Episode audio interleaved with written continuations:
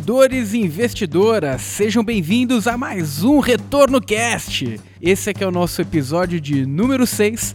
Eu sou Felipe Vieira, especialista em investimentos, e estou aqui também com Felipe Medeiros. Dá um oi para eles, Felipe. Oi.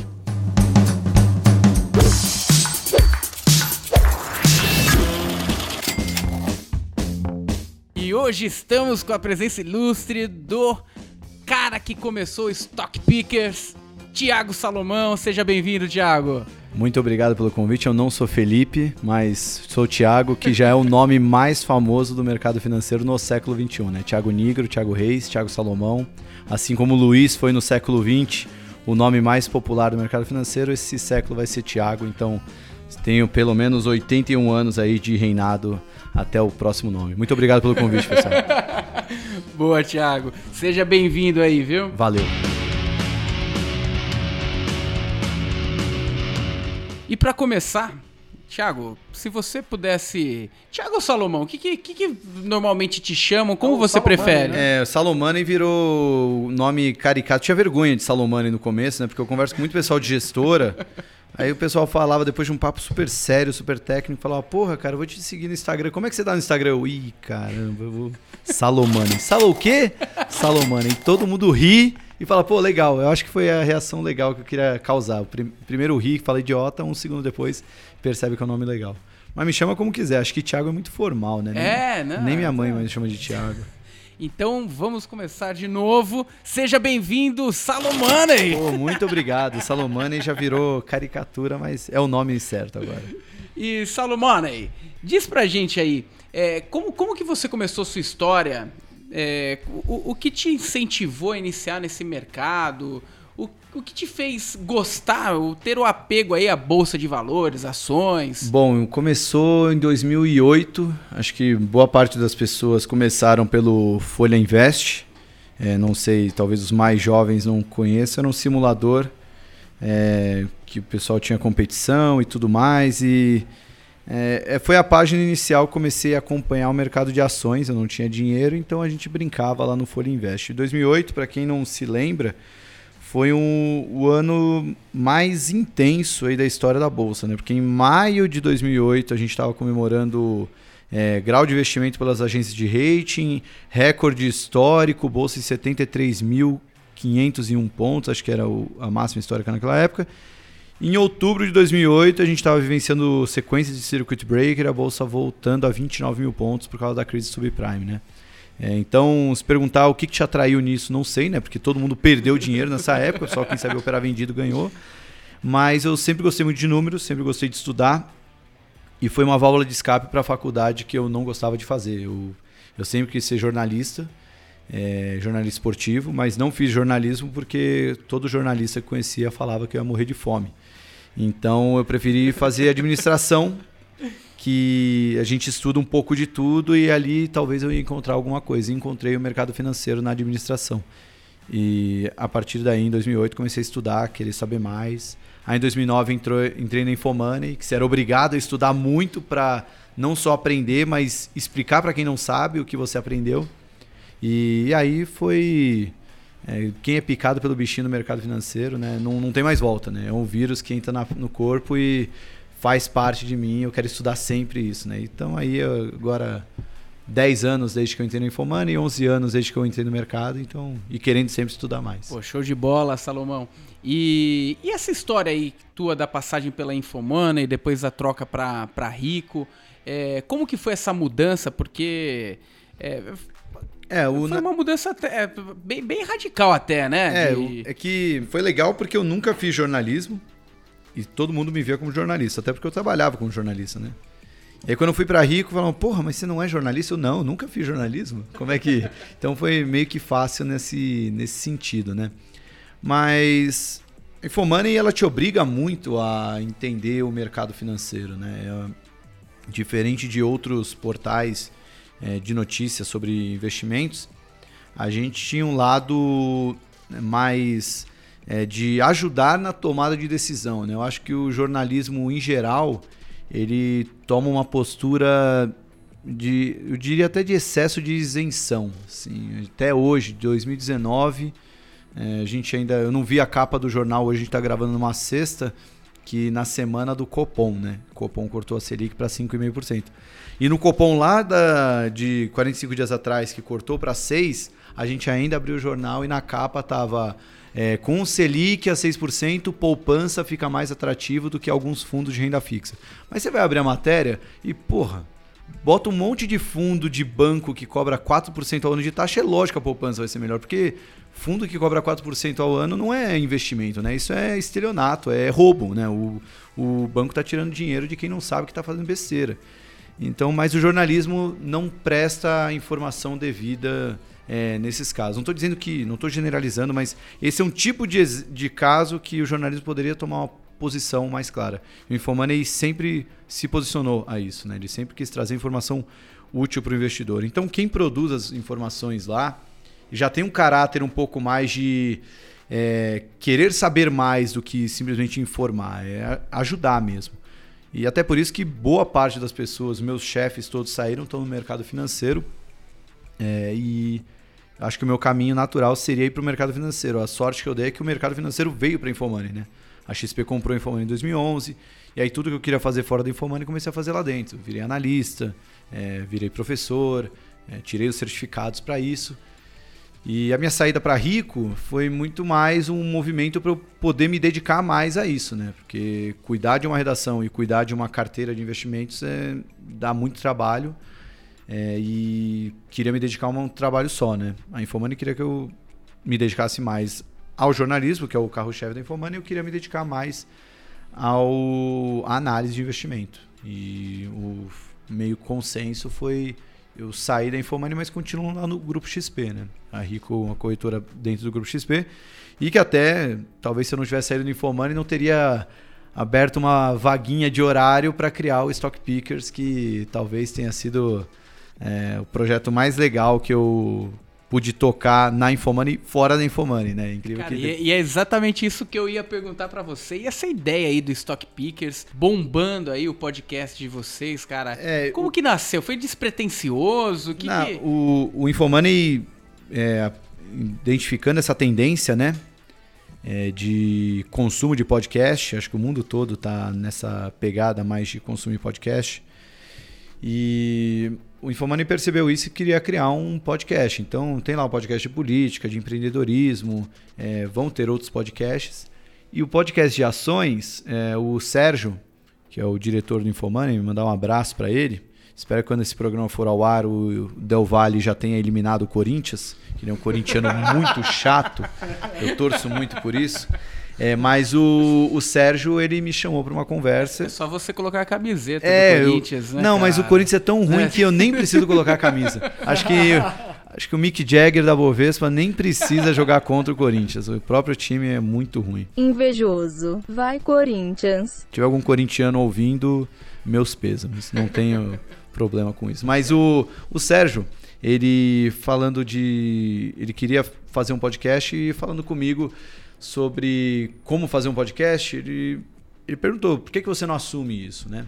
Minha resposta a ele foi que eu queria muito fazer, mas teria que ser num formato diferente de tudo que eu já tinha feito no Infomoney. Basicamente que era, né? Antes de sair da Infomoney, eu estava tocando papo com o gestor. Programa de entrevista com gestores. Eu achava sensacional o programa, mas principalmente duas partes do programa. A parte pré-entrevista e a parte pós-entrevista todo o papo que eu tinha antes e depois da entrevista era muito mais legal do que a entrevista. Só que o pessoal de casa só via a entrevista, né? Aquela resenha antes de começar e depois que gravou, ficava muito mais legal. E porra, como é que eu levo isso para a ponta final, né? Então eu queria criar um podcast que eu pudesse ter o mesmo papo que eu tinha com os gestores tomando um café, tomando uma cerveja, num almoço. Eu queria levar no, no, num programa, né? E acho que o podcast, por não ter o rosto, o pessoal fica mais à vontade, né? De falar as besteiras que fala. É, não vai, o pessoal não vai ver que ele ficou corado, que ele tá rachando o bico, enfim. E pra, mas para validar a ideia, eu formei primeiro um núcleo duro, né? Eu chamei alguns gestores que, ó, se vocês, vocês têm que me dar o apoio, né? Porque eu vou levar essa ideia adiante e eu sei que muita gente só vai embarcar se tiver um pessoal da pesada comigo. Então convenci, convenci primeiro o Henrique Breda, o João Braga, Florian Bartunek, Alexandre Sabanai, Luiz Aranha, todos gestores de ações muito bons e, porra, adoraram a ideia e falaram: não, tô contigo quando você precisar. Porque aí teve muito gestor que eu levava ideia e o cara falava: porra, sei não, meu, vou entrar numa dessa. Ó, oh, mas o Braga, o Bredo, o Sabanai, tá todo mundo. Ah, eles estão? Ah, então, eu vou. Então eu vou. Eu vou. E, e ao mesmo tempo eu queria trazer uns caras muito bons no mercado, muito fodas mesmo. Posso falar foda? Pode. Ah, pode. tá. Então, qualquer coisa. muito, que assim, são os caras que eu me espelho, assim, o cara que eu admiro, que eu tenho uma idolatria, que são esses caras que, porra, eu olho para eles e falo, um dia eu quero ser que nem eles, de conhecimento e capacidade de tomar decisões de investimento, né? E ao mesmo tempo eu queria trazer alguém que não fosse tão bom de mercado, assim, uma pessoa legal para ter numa mesa de uma mesa redonda, numa mesa de bar, mas não necessariamente um cara técnico. Que aí foi que surgiu a figura do Renatão, o Renato Santiago, vulgo o Zangaro da Faria Lima, que era justamente o cara que não é um investidor, não é um analista, não é um gestor, mas sabe fazer as perguntas que quem está ouvindo de casa gostaria de fazer. E aí isso criou esse organismo vivo que é o Stock Pickers, né? Que a gente consegue falar com todo mundo com a mesma desenvoltura que estaria conversando no bar, só que ao invés de ser um amigo do bar, é um gestor de 3, 5 bilhões de reais, né? E deu no que deu. Eu, eu confesso que eu não imaginava que ia dar certo, porque é tão bom fazer o Stock Pickers que eu falei, porra, não é justo eu me divertir tanto para fazer um negócio e esse negócio ainda tá dando um super resultado, né? Mas é, pra gente é sensacional, né? O programa tem quatro meses só e várias oportunidades estão surgindo, né? A gente se encontrou no XP Investor Day, até brinquei, né? Falei, porra, demorei tanto tempo para XP me chamar para fazer alguma coisa, né? Eu era aquele o coxinha que a XP adoraria ter, né? Camisa social, cabelinho bonitinho. Quando eu liguei o foda-se, falei, não, não, agora eu vou fazer um negócio mais anarco, de camiseta, barba por fazer. Aí a XP me chamou para fazer o, o, XP Investor Day, né? Engraçado que, na verdade, acho que é essa autenticidade que, que deu, deu vazão para o programa, né? Ele é, ele é super divertido, mas não deixa de ser informativo, né? Então, tanto o gestor tubarão de bilhões de reais vai querer ouvir, quanto o varejão que está chegando agora na bolsa também ouve, né? E a gente sente isso de feedbacks de todos os cantos. É isso que eu ia falar, porque você consegue tirar dessa, desse podcast o melhor conteúdo de uma forma bem descontraída, deixando as pessoas bem à vontade ali, né? Para você que ainda não conhece, o podcast está com o nome de Stock Pickers nas principais plataformas, inclusive Spotify, não é isso, Salomão? É isso. Qualquer coisa, qualquer dificuldade para escrever Stock Pickers, né? Duas palavras em inglês é foda, né? Mas vai lá no Salomoney, no meu Instagram, que aí é mais fácil de encontrar. Tá em todo canto, qualquer plataforma de podcast. Se não, na Infomoney, nas matérias, é, a gente deixa um playerzinho lá para quem não tem. Ah, e hoje, é novidade, hein? Breaking News. É, esqueci já solta, solta a música aí, né? Lançamento no Retorno Cast aí, ó. Hoje, 20 de setembro, sexta-feira, né? Mas para quem tá ouvindo, não sei exatamente que dia vai ser, mas ainda vai ser lançamento, porque a gente inaugurou nosso canal no YouTube do Stock Pickers. Por enquanto, a gente só está subindo o conteúdo em áudio, mas pretendemos criar algum conteúdo em vídeo lá no canal do Stock Pickers do YouTube. Então agora também invadindo mais uma rede aí. Poxa, que legal. E a ideia é gravar o próprio podcast ou novos conteúdos? É, nova... Então, muita gente questiona, porra, por que, que você não sobe o vídeo das conversas? É, mas vocês sabem muito bem que podcast é, quando eu ficar aqui 10 segundos pensando numa resposta, não vai esses 10 segundos em silêncio pro podcast, né? A gente corta isso. E se fizer isso num vídeo, vai parecer que é um desenho animado, né? Cortando tchuc, tchuc, tchuc, tchuc. Então não, é, não dá para subir na íntegra o vídeo, né? É, mas quando a gente tiver uma conversa especial, como por exemplo o episódio lá com o Guilherme Bentimol, o Frederico Trajano e o Maurício Bittencourt, que teve plateia e tudo mais, a gente não fez edição ali. Então poderia filmar e jogar essa filmagem é, direto no YouTube. A gente pode criar é, conteúdo ao vivo, mas uma coisa que eu quero fazer, que eu acredito muito no potencial do Stock Pickers, é uma pegada educacional. E o educacional não é simplesmente falar o que é ações, o que é debênture, o que é dividendo. Isso aí tem muita gente que já fez e faz até melhor que a gente. Eu acho que a gente pode ter o diferencial de falar como o Stock Pickers fala. Então, por exemplo, dar um exemplo do que eu gostaria de fazer num canal de Stock Pickers. Por que, que comprar uma ação que vai fazer um desdobramento é a maior bobagem que você pode fazer, assim. Tudo bem que quando desdobra uma ação é porque a ação subiu muito e ela tem bons fundamentos para que isso é, aconteça, né? Mas desdobrar não significa necessariamente que ela vai subir de uma hora para outra. Acontece que os últimos cinco desdobramentos que a gente teve, Magalu, IRB, é, Banco Inter, todos os desdobramentos a ação disparou, não é que subiu, disparou 5, 7, 10% no dia seguinte. Porra, como é que eu vou falar para um cara que não tem nada a ver uma coisa com a outra? Mas de fato não tem nada a ver. Obviamente o desdobramento ele aumenta a liquidez de um papel, mas ele não muda os fundamentos da empresa a ponto de, de um dia para o outro a ação subir 10%. Até porque o desdobramento é anunciado três semanas antes, então todo mundo já sabe que no dia tal vai desdobrar e no dia seguinte vai estar desdobrado. Não é para ser uma super novidade impactante. Mas se você vai no YouTube, vai ter um monte de gente fazendo vídeo, comentando sobre desdobramento. Eu acho que Stock Pickers podem entrar aí nessa hora falar, gente, você está comprando uma Galu só pelo desdobramento? Meu, pode até dar certo, porque é uma boa empresa. Mas cuidado, tem a Amazon, tem Selic, tem petróleo, tem um monte de coisa que vai afetar o mercado como um todo. E o dia que você comprar um desdobramento e a ação cair, você vai falar, porra, o que, que aconteceu? Aconteceu que o mercado está cagando se vai desdobrar ou não. Tem muita coisa acontecendo que pode impactar o mercado e a empresa, né? Enfim, acho que esse é um, um exemplo que poderia funcionar no, no Stock Pickers do YouTube.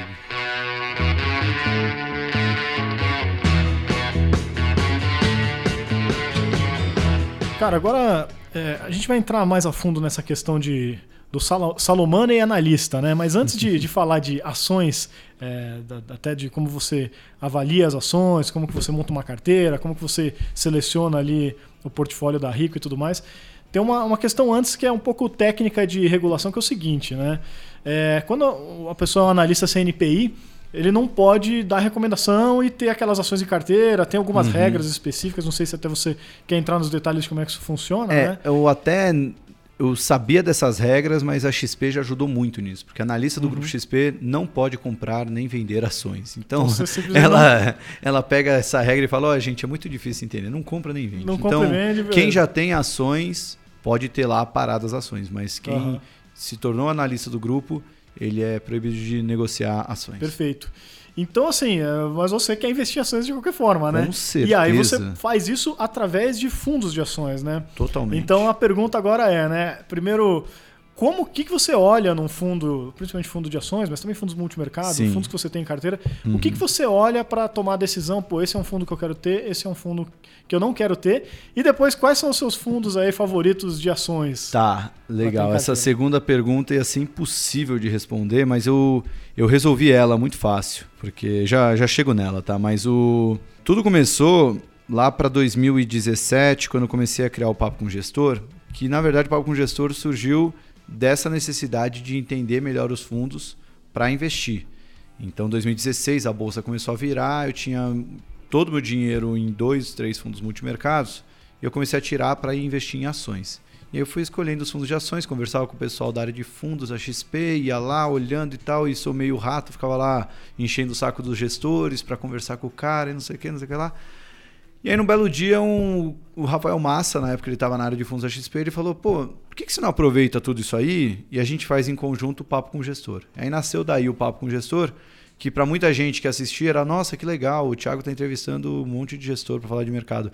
Mas para mim era: pô, eu quero, eu quero investir nesse fundo, deixa eu chamar esse cara aqui. Estava entrevistando com interesse pessoal Exatamente. já. não existe almoço grátis, né? E o, a maioria dos gestores que a gente selecionava para entrevistar eram os fundos novos ou fundos que a gente tinha bastante interesse em investir. Né? A gente, eu digo o grupo XP, os, que eu acredito que boa parte do meu interesse também era o interesse dos investidores, é, dos alocadores, dos assessores, enfim.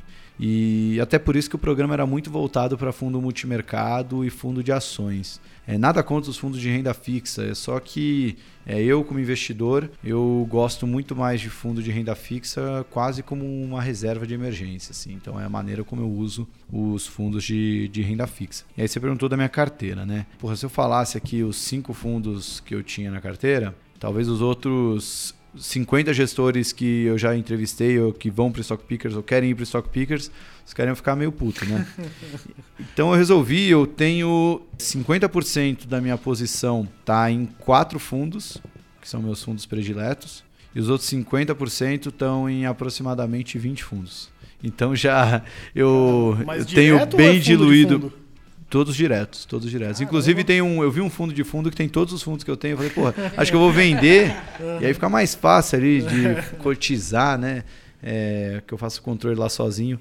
Mas aí do, dos gestores prediletos, assim, primeiro o que eu faço com a minha carteira, porque que eu não tenho renda fixa, é muito mais pelo meu perfil. Eu acho que o, o momento é muito mais de você tentar aproveitar a oportunidade que a bolsa pode nos dar no longo prazo do que evitar correr o risco de perder no curto prazo. O curto prazo vai ser difícil, como sempre foi e sempre será na bolsa. Mas eu acredito que há uma grande chance, a gente nunca tem certeza, se tivesse certeza já estava no preço, mas eu acredito numa grande chance do juro ficar estruturalmente baixo por muito tempo. Por que, que o juro vai ficar baixo por muito tempo? Primeiro, porque o mundo inteiro está cortando juros. E segundo, porque aqui a gente tem um negocinho chamado hiato do produto, que basicamente é uma fábrica que tem 10 máquinas, ela só está com 7 ligadas. Então, se a demanda aumentar muito, é só ela apertar o on e o off ali das maquininhas que estão desligadas. Isso significa que ela pode aumentar a produção sem ter que fazer novos investimentos. Então, isso não deve gerar inflação. Outro fator que não deve gerar inflação, né? A gente tem muito desempregado ainda. Então tem muita gente para você empregar sem ter que dar um bidar, né, um salário, né? Quando uma economia como os Estados Unidos que está com pleno emprego, para você tirar um cara de uma empresa X e levar para Y, você tem que falar, ó, aqui você vai ganhar duas vezes mais, né? E isso vai acontecendo e vai gerando inflação. Aqui é um, ao contrário, né? Talvez o cara ganhava X, fala, pô, você quer ganhar 80% de X? Já fechado. O cara nem, nem pergunta o que, que é, né? É, porque é uma situação bem diferente. Então a gente pode viver um cenário de crescimento é, pelos próximos anos com juro estruturalmente baixo. E essa estrutura de juro baixo não é só por causa do Brasil, tem o juro, é, não é só por causa do juro é, negativo lá fora e o hiato do produto, mas também a situação fiscal, né? Que a gente deve ter uma previsibilidade pelos próximos 4, 5 anos. é, vai, o Brasil não vai quebrar é, no curto, médio prazo. É, então, mesmo que a gente faça muita besteira aí no meio do caminho, a gente já está bem longe do precipício, né? É, mas ainda acredito que a gente pode melhorar ainda mais e a gente viver um ciclo bem longo de alta. Dito tudo isso, a grande oportunidade é estar na bolsa. O grande risco é não estar. Você não precisa estar 100% em bolsa, mas tem a bolsa. Então, boa parte da minha carteira está em ações, fundos de ações. Eu tenho cerca de 60% da carteira. Acho que se você considerar long bias fundos de ação, aí são 70%, 70% por aí. E aí tem 5% em renda fixa, 5, 10%, eu acho que eu fiz uma. E aí o resto é em fundo multimercado.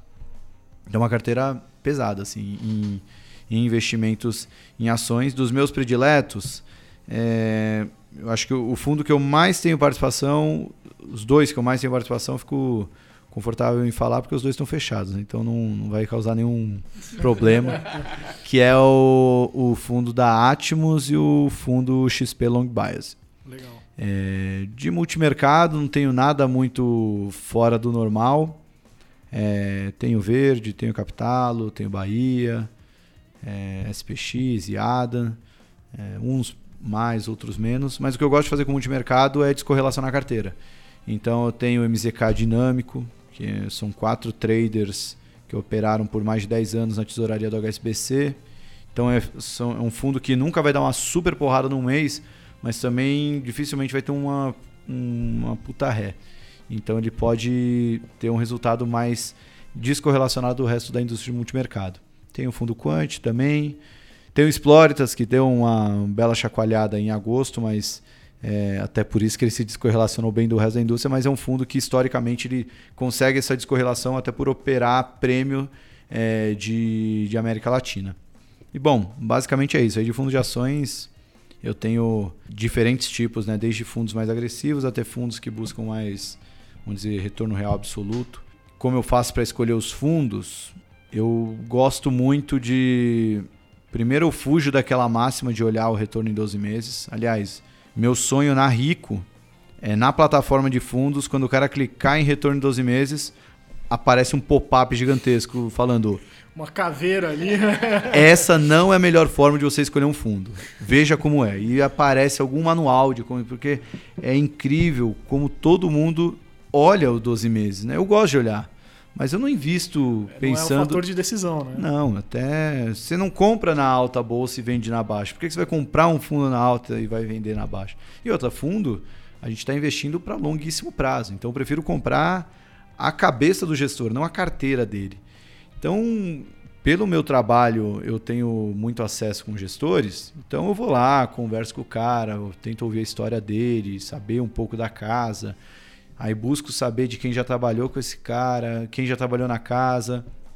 Mas se fosse colocar um, um, um to-do ali, sei lá, um checklist, é, eu colocaria histórico longo. Então, histórico longo é bom, primeiro, porque é um fundo que está vivo há muito tempo, já é um survivor, parabéns. Mas também para saber como é que ele surfou nos momentos de, crise e de euforia. Acho que o, a rotatividade do- dos empregados na gestora, é, o alinhamento societário, sabe? É uma gestora que está tudo concentrado em um único cara, ou ele busca um ambiente meritocrático. E acho que é, o segundo ponto conversa muito com o terceiro, porque uma, uma gestora que não tem essa meritocracia dificilmente mantém por muito tempo os funcionários. Porque um cara que gera muito dinheiro, gera muito alfa numa asset, é, se ele não é recompensado por isso, ele vai para outro lugar que vai recompensar. Então a história mostra que gestoras que buscam essa, é, essa componente de meritocracia, né, de uma, uma estrutura mais horizontal, ela tende a performar melhor no longo prazo. E basicamente é isso. E assim, acho que é legal também você se sentir à vontade com as principais posições de uma da gestora, né? Vou pegar, por exemplo, a Alaska, que eu tenho na carteira, né? É, e eu gosto muito de Magazine Luiza, eu gosto muito de é, Rumo, que eles têm em carteira. Eu já gostei de Braskem, não gosto mais, eles ainda têm carteira. Já gostei de Suzano, não gosto mais. Mas eu gosto muito do Henrique Breda. Eu gosto muito do Ney. Eu gosto muito do Luiz Alves. Eu gosto muito da maneira como eles tomam decisão, como eles encaram o mercado. E isso para mim fala muito mais do que é quanto que ele tem de Magalu. Porque, porra, amanhã ele pode. A gente tá gravando aqui, ele tá vendendo Magazine Luiza. Não sei, né? Não dá para saber. Então é muito mais importante saber o que é por trás da pessoa. O oposto também é verdadeiro. Por muito tempo, eu, aliás, eu acho que eu nunca gostei de lojas americanas. É, na carteira Rico Premium, que existe aí há quase quatro anos, eu tive ela por um mês na carteira e foi o pior mês que a carteira teve. Ela atrapalhou muito a carteira. Eu nunca gostei dela. Quando eu coloquei, foi porque eu fui convencido e já rapidamente mudei de opinião. E o João Braga adorava a loja americana, João Braga da XP Asset, que é o Long Bias, que é o fundo que eu mais tenho participação. E eu até brincava com ele, falava, olha, eu vou comprar mais cota do Long Bias, porque se ele tiver certo e eu errado, pelo menos eu vou ganhar dinheiro. Porque tem muita loja americana, né? Hoje nem tem mais lojas americanas na carteira, mas é, eu sempre gostei muito da maneira como o João Braga e toda a equipe dele, que, porra, acho que de estrutura, assim, é, o pessoal da XP é sensacional. Assim, é, uma, é uma asset nova, o que até seria um ponto negativo. É, não tem o histórico tão longo quanto outras assets, mas a harmonia dos gestores ali, a, a sintonia, a interação, a meritocracia que existe lá, é, isso me deixa muito confortável em ser cotista dos fundos deles.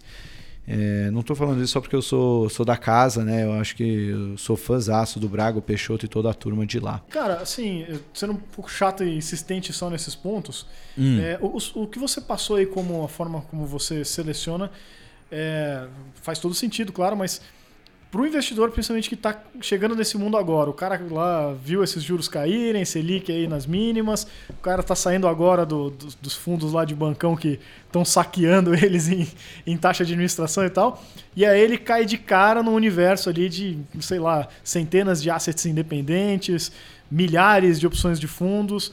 Tem alguma dicasinha assim mais é, simples, né? Porque realmente analisar a cabeça do gestor, analisar, enfim, toda essa questão que você colocou é um pouco difícil porque É esse cara mu- tá começando. né? Eu acho muito legal essa pergunta, porque eu recebo muito essa pergunta. Realmente, assim, a XP, a Rico, outras plataformas, mas principalmente a XP e a Rico, é, que eu conheço bem, eles oferecem ali dentro da plataforma os melhores fundos do Brasil. Não tenho dúvida disso. Mas ali tem 100, 200, 300 e a tendência é ter cada vez mais fundos. E, pô, que fosse 50, ainda são muitos fundos, né? Como é que eu vou escolher? O Ibovespa, por exemplo, tem 60 ações. Qual é a melhor ou a pior? Eu acho que a, a lógica é a mesma para quem vai investir em ações. Você pode estudar por conta própria, ir lá visitar a empresa, ir estudar o balanço e tal, escolher a ação que você quer investir. Ou você pode terceirizar isso, entre aspas, que é seguindo uma carteira recomendada, assinando um relatório. Lá na, na Rico, por exemplo, a gente tem a carteira Rico Premium, que o cara pode seguir não só a carteira, como fica lá 24 horas por dia na comunidade que a gente tem no Facebook. Eu e o Mateuzinho, a gente tira dúvida de tudo, desde ações até fundos e qualquer besteira que vier sobre investimentos, a gente está lá para tirar dúvida. Comunidade é, no Facebook é um grupo ali? É um grupo Qual exclusivo para quem é assinante da, da carteira Rico Premium. Ah, então legal. é só o cara assinar a carteira Rico Premium. É, tem o link também lá, tudo está no Salomone, gente. Mas qualquer coisa tem na, no site da Rico também, tem na Infomoney. Tem a carteira de Small Caps também, que essa é um pouco mais cara, mas aí o produto é, também é. Ele está tendo até um resultado muito legal. A gente está com acho que 70% de performance na carteira de Small Caps. Mas enfim, é, você meio que toma a decisão, mas terceiriza a escolha. Em fundos é a mesma coisa. Você pode ir lá, visitar a gestora, ligar. Tem gestor que você está no Twitter. Meu. Manda uma mensagem ali no Breda, no Braga, no Sabana, no Aranha, toda essa turma aí que eu falei que me ajudou no Stock Picker, os caras estão no Twitter, os caras estão no Instagram. Fala lá, pede para tomar um café, vai visitar a gestora, manda um e-mail, lê as cartas. Lê... Dá para você fazer por conta própria. Ou dá então para você pedir uma ajuda, tem relatórios de assinatura. Lá na Rico a gente tem nossas recomendações de fundos. A gente até está criando umas temáticas, assim, fundo para quem acabou de sair da poupança, fundo para quem quer uma pimentinha na carteira de renda fixa, fundo para quem quer entrar aos poucos em ações. Então dá para você buscar uma solução ou dá para você fazer por conta própria. Hoje, em 2019, é muito mais fácil fazer por conta própria. Mas também em 2019 é muito mais fácil você ter essas informações. O que não dá em 2019 é você ficar na poupança ou naquele produto bosta do seu banco, porque não tem informação. Cara, você Perfeito. é um baita de um, de um, preguiçoso, porque não, não tem como. Hoje é, é difícil você não encontrar informação. Assim. O que você pode questionar é que tem muita informação. Uhum. Concordo. Mas aí é, hoje é, as gestoras são muito mais acessíveis, é, as recomendações de investimento são muito mais acessíveis. Quando eu comecei em 2009 não existia casa de análise. Isso aí que a gente faz na Rico não existia. Então é, é o mercado se adequou a essa nova, esse novo tipo de investidor né, que está começando agora. É, inclusive, você tocando nesse assunto, Salomão, é, começou uma, uma sequência aí, uma, na verdade é uma hashtag, né? É justo. É justo. Pô, é golaço justo. do primo, hein? Cara, o primo começou com isso. É, putz, apoiado por mim, apoiado por você, por todos nós aqui. É, e isso tava meio obscuro por, por, muito tempo, né? Ficou obscuro por muito tempo porque essas taxas já existem nesses níveis há muitos anos, né? Olha que loucura isso. Na Infomani a gente já fez muitas matérias sobre isso. Na minha época que tava lá, né? Só que a Infomoney, ela vai falar muito bem para o cara que já está navegando na Infomoney. Que é muita gente, tá? Até, até quando eu saí, a gente tinha em média 10 a 20 milhões de pessoas, dependendo do mês, é, pessoas diferentes acessando o site por mês. É muita gente. Mas o primo e nós, como influencers, eu acho uma palavra meio tosca, né? mas como é, influenciadores digitais, pessoas que são ativas nas redes sociais, é, a gente consegue ter um alcance e esse compartilhamento né, faz isso chegar para muito mais gente que talvez nem sabe o que é Infomoney. Né? Então a mesma. O que o primo fez foi muito legal, mas é algo que já vem sendo é, dito pela mídia mais especializada. Quando eu falo especializada, é aquela que não é isenta, né? que a gente falou no primeiro bloco. É, mas o alcance que o primo tem, que é absurdo. E, pô, aqui eu deixo é, toda a minha toda a minha saudação, toda a minha é, meu respeito pelo primo, pela porque eu sei que assim tem muita gente que fala, pô, esses YouTubers aí não sabem nada de mercado, esses YouTubers não sei o quê, que não é o caso do primo. Quando você conhece ele, você já vê que não é. Mas, cara, o primo entra na cabeça de gente que a gente jamais alcançaria. Assim. O, o Luiz Alves do Alasca me contou uma história muito legal do evento que o primo fez lá no, no ginásio Ibirapuera, que o jardineiro do Luiz Alves ficou sabendo que o Luiz Alves ia falar no evento do primo. Ele implorou para ir, o Luiz Alves levou ele lá. E o cara entrou e o cara anotou tudo que foi dito nos dois dias de evento, assim, como se tivesse na, na Disney, Disneyland, assim, sabe? Um negócio que para ele foi mudou a vida dele com certeza.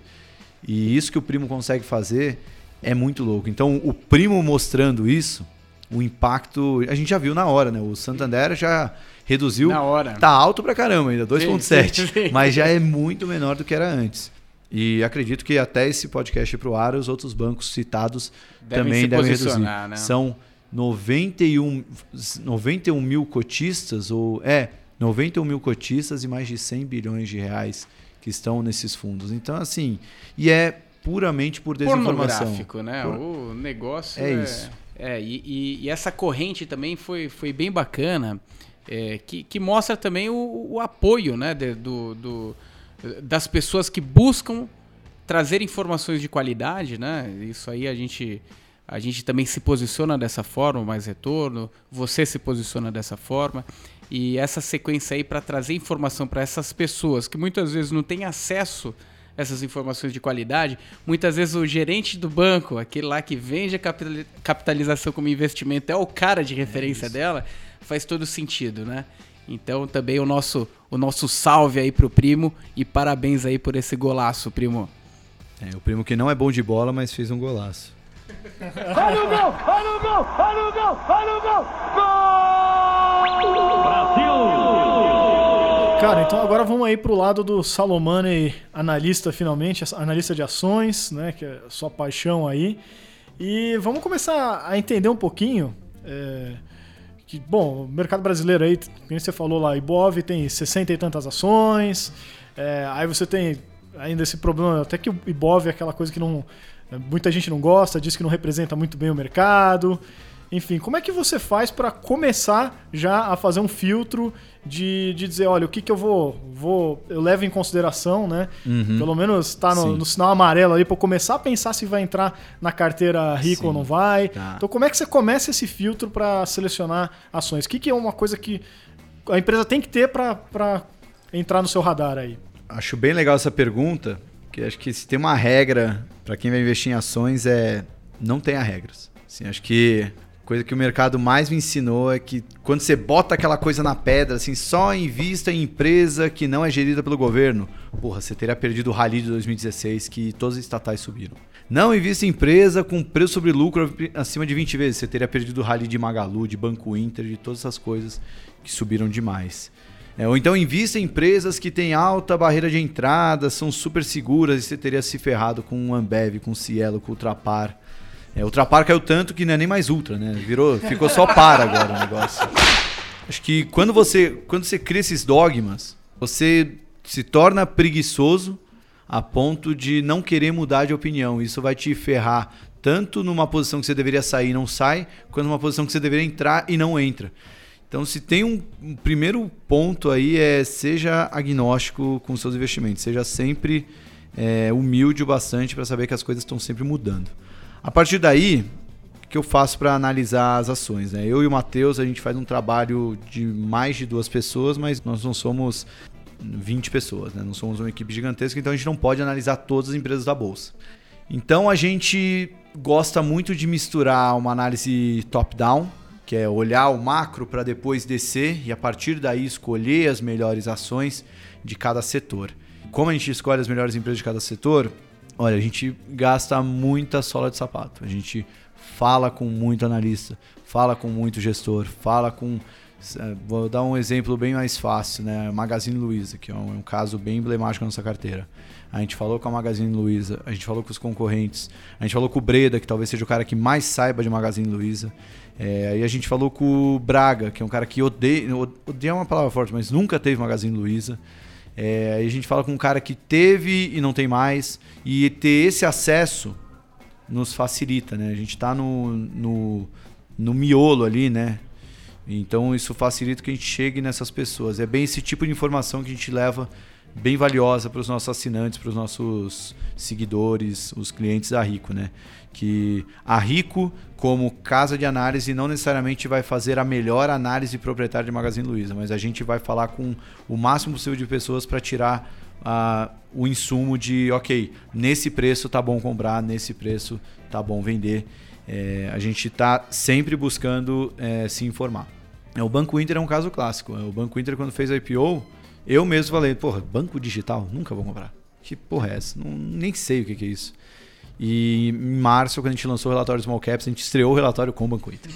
Porque de tanto falar, não, não vou. Aí conversa com um, conversa com o outro e começa, pô, mas deixa eu dar uma olhada nisso.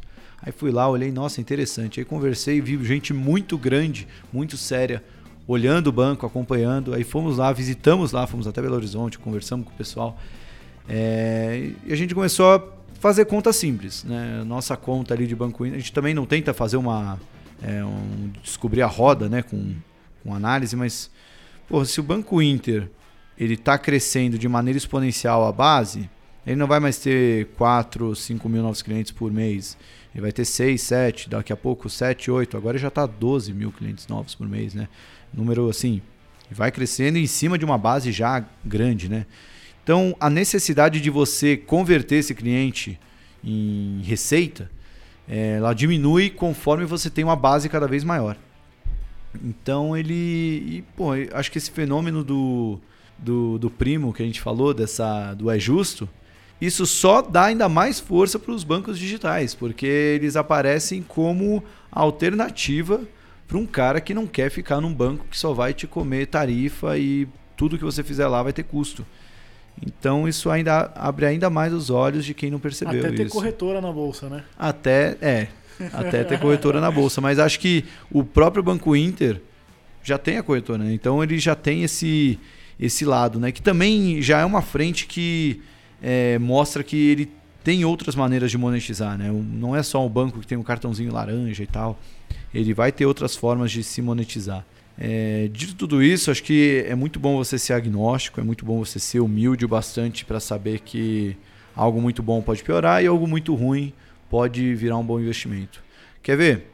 O João Braga, lá no Investor Day, que eu mediei o painel do Stock Pickers, é, o João Braga estava comprando Cielo.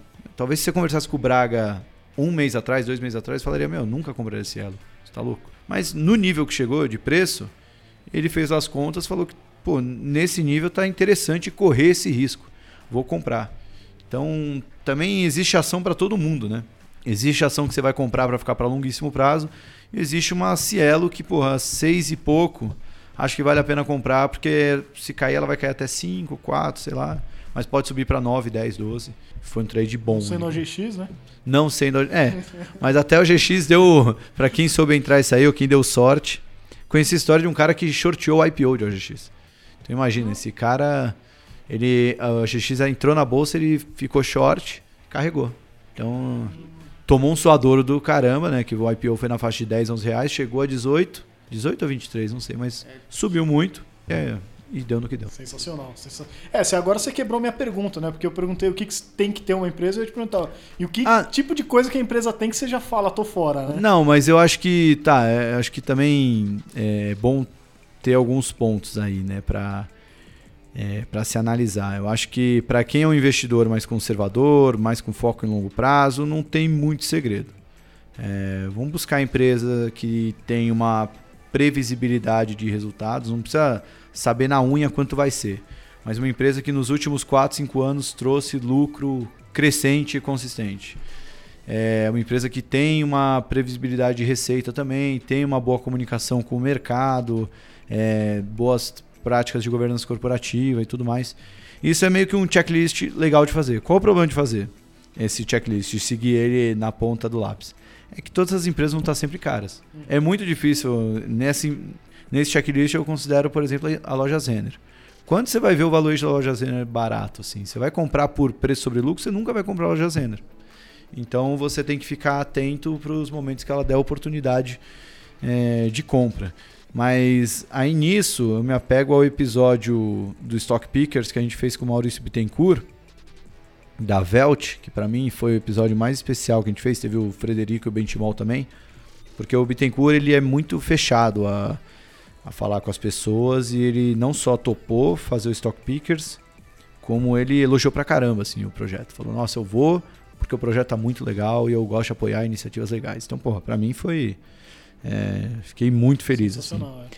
E ele fala muito da cultura das empresas, né? Ele fala, até fala uma frase que para mim é muito marcante. Assim, uma, é, a gente faz conta, obviamente, mas isso hoje é commodity. A gente não compra a empresa por valuation. É, porque isso vai ter. Todo mundo sabe fazer isso hoje. Lá nos anos 90 era um diferencial. Quem sabia fazer valuation.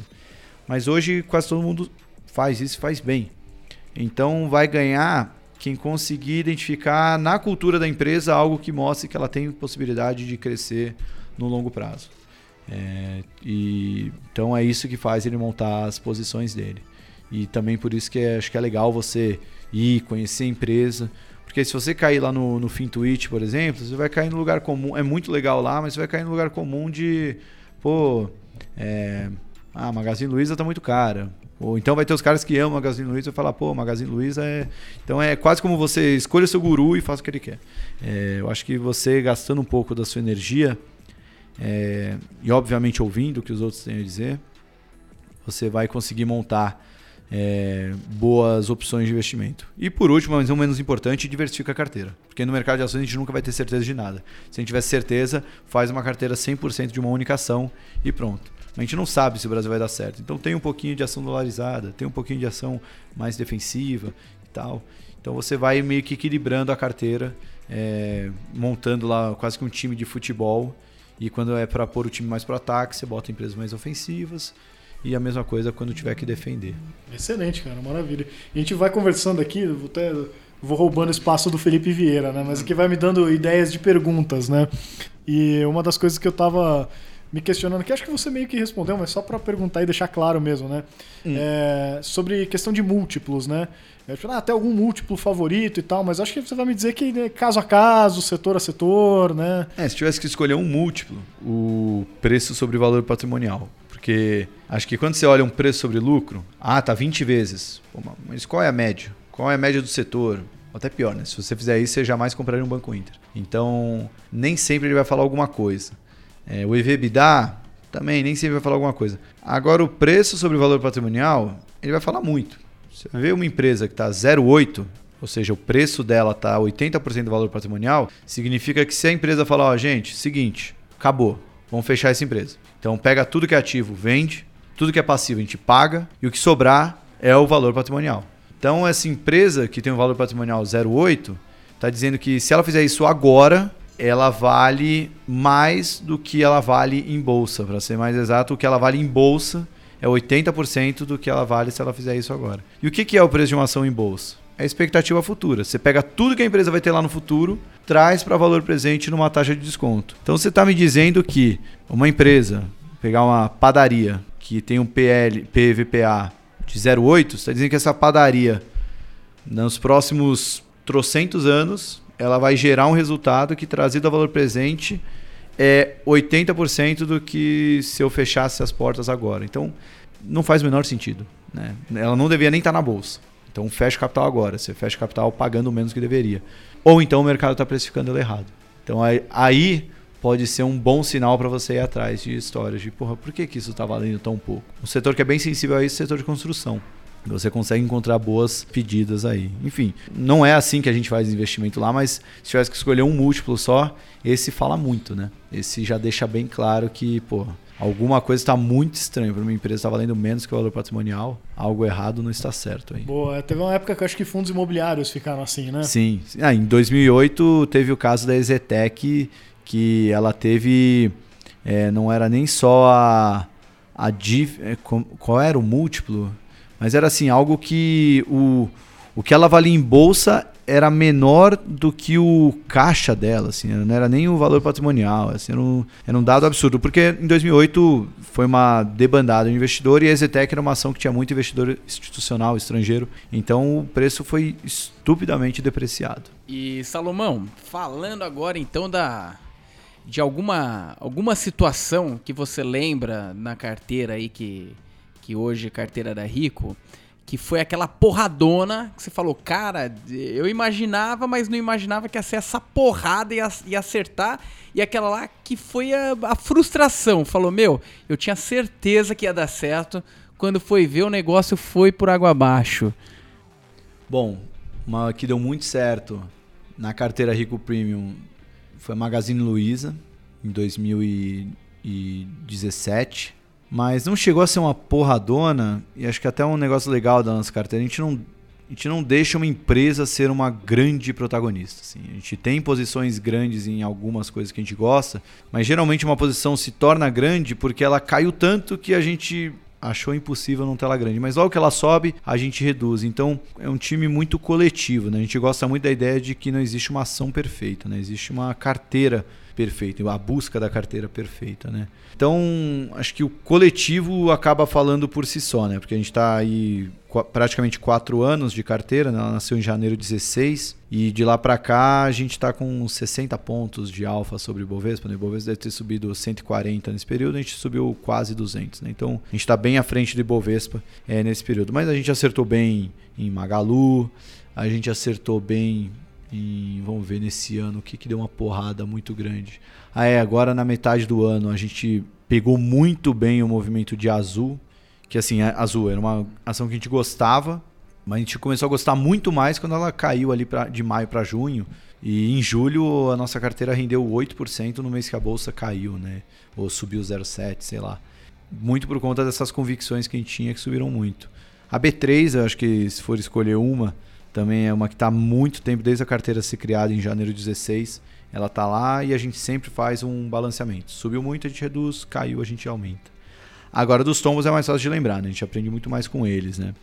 Acho que o primeiro grande tombo foi Sanepar, 2017. A gente tomou uma bela trolha. Não fomos os únicos que perdemos, mas aprendemos bem com isso. Esse ano a gente carregou por muito tempo a Braskem, tomamos o prejuízo nela, mas ficamos felizes que o prejuízo foi bem menor do que até onde ela foi parar. Acho que a mesma coisa aconteceu com o CVC, que a gente aumentou a posição quando ela caiu na hora errada. Mas a gente gosta tanto da empresa que hoje ela voltou a ser uma das maiores posições, até tem dado, tem ajudado bastante de julho para cá. Mas de porradona para baixo, sem dúvida nenhuma foi a foi a Sanepar. A gente já teve BRF que caiu também, mas não chegou a ser uma dor tão grande.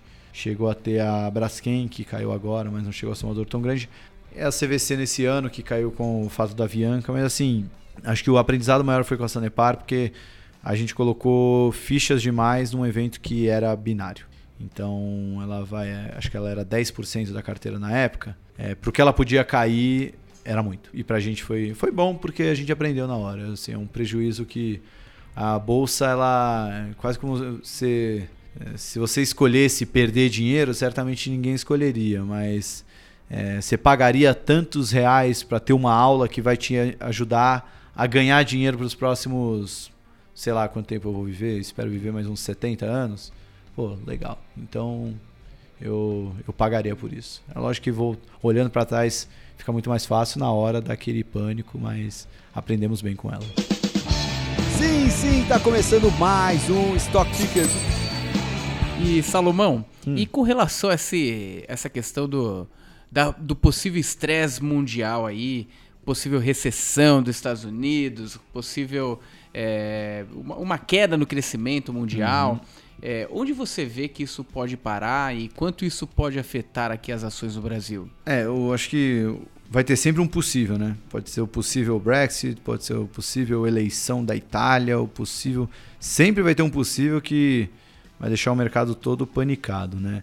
É, não estou desmerecendo o risco de recessão global, né? Que se isso vier, aí vai balançar todo mundo. Eu acho que esse é um risco que está cada vez mais evidente. Os bancos centrais estão cortando juros deixando os juros cada vez mais negativo para estimular a economia por um tempo maior. E no curto prazo, o mercado está vendo isso de maneira positiva, porque isso vai manter um estímulo por mais tempo é, e vai ajudar a, é, a impedir a desaceleração da economia se isso é saudável, acho que juro negativo nunca é saudável, né?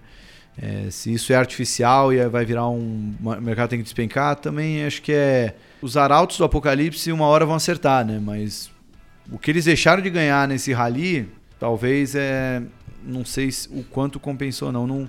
Não sou muito bom em adivinhar esses times assim, né? Então eu prefiro me apegar a- aos fundamentos. E aqui no Brasil, olhando para a bolsa, a gente tem um potencial enorme de valorização por conta de uma matemática simples de juros ficando baixo por muito tempo e economia tendo uma retomada, as empresas vão ter um crescimento com juro baixo por muito tempo, isso vai significar expansão de lucro, vai significar valorização de ação. Tão simples quanto isso. Se lá fora as coisas azedarem, vai bater aqui também.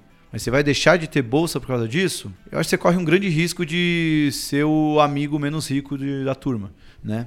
É, eu acho que o risco maior é não ter bolsa. Mas, porra, tenha bolsa e se acha que esse risco existe, pondere, coloca menos. Se a bolsa subir demais, reduz o risco. Eu acho que o risco maior é você não ter bolsa, né? Até no rico matinal dessa sexta-feira, é, sexta-feira 20, né, que a gente está gravando, a gente falou da nova era que está entrando no mercado brasileiro, que o juro deve cair por mais tempo e isso pode ser bom para a bolsa, juros também vão cair, então investimentos como título prefixado, NTN devem continuar em valorização, mas diferente de outros momentos que a bolsa sobe e o dólar cai, nesse momento a gente pode ver o oposto, que aliás, o oposto não, desculpa, a gente pode ver uma valorização da bolsa com alta do dólar. Eu não acho que o dólar vai subir muito mais que os 4,20 atual, mas isso a, a queda do juros está causando o fim do carry trade, né? O carry trade é aquela operação que o gringo ele fica é, vendido entre aspas no juro local dele e aplica no juro brasileiro. Então ele toma dinheiro a um juro americano que até outro dia era 0%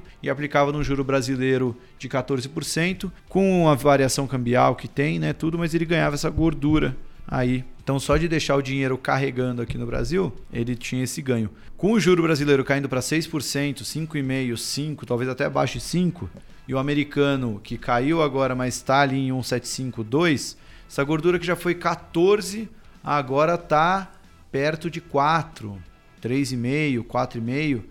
É uma diferença muito menor do que já foi no passado. Então o Brasil já não é mais o paraíso dos rentistas estrangeiros, é, o, o país para fazer carry trade. Então isso está provocando uma saída de capital. O dinheiro tá, o dólar está se valorizando em relação ao real. Como isso vai mudar? Vai mudar quando o gringo olhar o Brasil como um país de crescimento. Um país de, porra, vou apostar nessas rodovias aí. Vamos investir no aeroporto, vamos investir em IPO, vamos investir na seção onerosa. Tem vários projetos do Brasil para destravar esse dinheiro. O problema é que nesse primeiro ano de governo Bolsonaro, a gente não foi tão capaz de convencer o gringo a vir e a embarcar nesses projetos. Acho que a gente está fazendo um bom trabalho, uma hora isso vai acontecer, mas ainda não veio. Como isso ainda não veio, a gente está vendo o dólar aí a 4,15, 4,20, enquanto a bolsa segue em alta, né? O real se desvalorizando em relação ao dólar. Dito tudo isso, é, eu acho que é, não tem muito motivo para você ficar fora de bolsa pensando numa carteira diversificada. Assim, não vejo nenhum motivo. Esse risco de recessão existe, mas, porra, então tenha, sei lá, um ativo dolarizado, tenha ouro, tenha criptomoeda, tenha o que for, mas protege sua carteira com esse risco de recessão, mas não deixe de ter bolsa porque ele tem um espaço para se valorizar. E legal que você comentou aí de, de alguns ativos. Inclusive é possível você proteger a carteira nas próprias ações, né? Investir naquelas ações que eventualmente elas têm parte do seu faturamento em dólar, é, ou, ou aquelas que têm maior previsibilidade de dividendos, menos oscilação de mercado. É, e, o, e o que você consideraria interessante para aqueles lá que estão mais temerosos desse momento?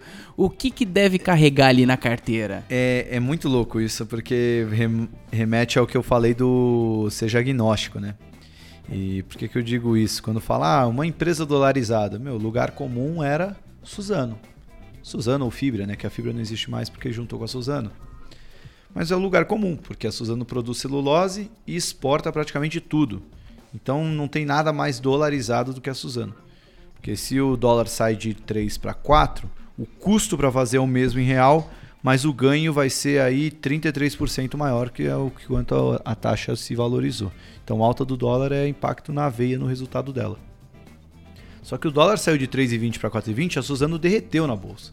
Porque o preço da celulose despencou, né? Tá, sei lá, quase 30 semanas caindo, né? Não sei o que acontece lá com a China, se realmente é uma desaceleração, se chinês encontrou uma nova forma de de não usar papel higiênico, não sei o que acontece lá. Finalmente fa- chegaram as três conchas, então. É, então, não sei, talvez. As três conchas. Descobriram o bidê também, vai para quem é mais antigo, não, não sei. Mas ah, os chineses podem estar usando menos papel. E é o que era o grande destino da- das exportações da, da Suzano. Isso está provocando uma queda nos preços e isso está impactando o preço das ações. Então, para o cara mais que tinha mais medo, a gente falava, compra Suzano, né? Mas olha o quanto a Suzano caiu, né? O cara deve estar, porra, eu tava com medo, agora tô com mais medo ainda, né? Então não. Eu acho que para quem tá com muito medo não tem que ficar em ações, não, viu? Eu acho que se você tem medo e você não enxerga o potencial que tem em ações de longo prazo, que ficar de fora. Porque é justamente no medo que as ações vão cair e vão ficar ainda mais interessantes pro longo prazo. Então, porra, se você tem medo da ação cair, mercado de ações ainda não é para você. Faz um curso, segue a gente lá na, na, na Rico, que aí você vai perdendo um pouco do medo. Mas o mercado de ações é isso. O mercado de ações é, é algo para longo prazo. Teve até um meme aí que compartilharam do Twitter, eu achei sensacional, que é, é se o investidor de ações. É, como, como seria o mercado de imóveis se os imóveis tivessem, fossem cotados como as ações, né? Que é o, a fotinho, o marido virando para a mulher e falando: querida, pega todas as coisas e vamos sair daqui. Vendi o apartamento. Ela, por quê? Não, o apartamento caiu 8%, bateu meu stop loss, tive que vender. Aí ela, porra, que apartamento ruim, né? Tipo, não é assim que a gente lida com, com os investimentos, né? Do, com os ativos que a gente tem, né? Se, se o imóvel que eu tô morando ali subiu ou caiu 10%, eu não vou ficar tradando ele, né? Acho que tem muita gente que faz isso bem com ações. Ações te permite, essa liquidez permite que você possa tradar, mas eu gosto muito mais de olhar para um investimento mais para longo prazo. E aí voltando para toda aquela aquela historinha que eu contei. O juro vai ficar baixo por muito tempo, a economia vai se recuperar. Empresas tendem a ter uma expansão de lucro.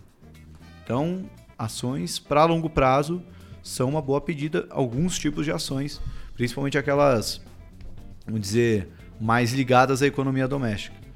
Então, sim, não queria muito responder, ó, você que está com medo, compra essa ação, mas sendo bem honesto, você está com medo, então não vai para bolsa. Não, não vai para bolsa. Às vezes é melhor, de repente, o cara ter um pouquinho de fundo long biased ali e boa. É, porque ele vai terceirizar a decisão. Talvez o gestor não vai fazer o que ele queria, mas é que esse cara, geralmente ele tem medo de perder, assim. E o medo de perder pode ser muito ruim, porque uma hora você vai perder no mercado de ações, uma hora as ações vão cair e você tem medo de perder, você vai vender na queda. Então você vai acabar saindo na, é, na pior hora. Então, ao invés de procurar uma ação para você que tem medo, trabalhe o seu mindset, gira a chavinha na sua cabeça para entender que o mercado de ações não é para quem está com medo de que o dinheiro caia amanhã. É para quem está olhando para longo prazo e quer ganhar dinheiro com isso. É que a, a história de quem investe só pela capa, né? As ações, essa valorização ou, queda é somente a capa de um livro que é muito mais robusto, muito mais conteúdo. A gente tá falando de dividendos, projeção de resultado, etc. Pensei que você ia falar E- que investe na capa de revista, que também é um grande problema. Foi para a capa da revista, É, aí é um aí sinal é hora de vender, é um né? sinal perigoso, né? Tá- Teme- tá no- temerário. Tá no Jornal da Globo, Jornal Nacional, meu amigo. já Não, era. ali é até um sinal um pouquinho mais sutil. O problema é quando a Ana Maria Braga abre o Mais Você falando de Petro 4, né? Aí eu nunca vi isso, espero não ver.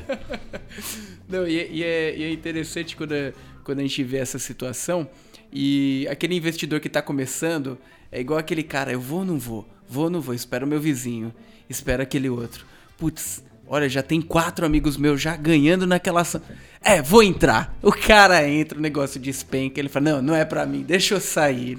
Eu acho que eu, eu tenho falado com muita gente que, que não tem nada a ver com o mercado financeiro e tá começando a investir, né? Meu irmão que é médico, é um amigo meu cozinheiro. É legal porque pelo menos eu já vou trabalhando esse mindset. Falar, "Ó, meu amigo, não, se você quer comprar para subir amanhã, nem pergunta pra mim, vai ter um monte de pilantra aí pra te ajudar nisso aí. Ou então analista técnico, o cara tá lá olhando o gráfico no intradia, e aí tem caras bons pra isso, mas não é isso que eu faço. Então, se você vai seguir alguma dica minha, eu vou te falar coisas que podem cair 5, 10% amanhã, semana que vem, mas eu acredito muito para longo prazo.